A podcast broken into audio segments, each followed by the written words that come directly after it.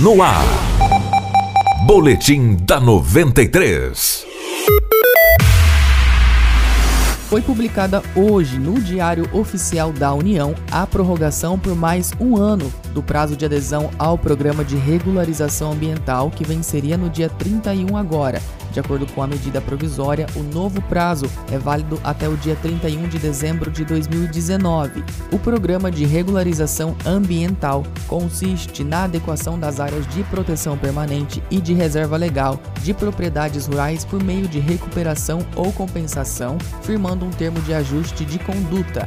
A adesão ao programa vai converter as multas em serviços ambientais para reparar o dano causado antes do dia 22 de julho de 2008. Esse marco foi usado na aprovação do novo Código Florestal, porque corresponde à edição do decreto do mesmo ano que definiu o que são infrações administrativas ambientais.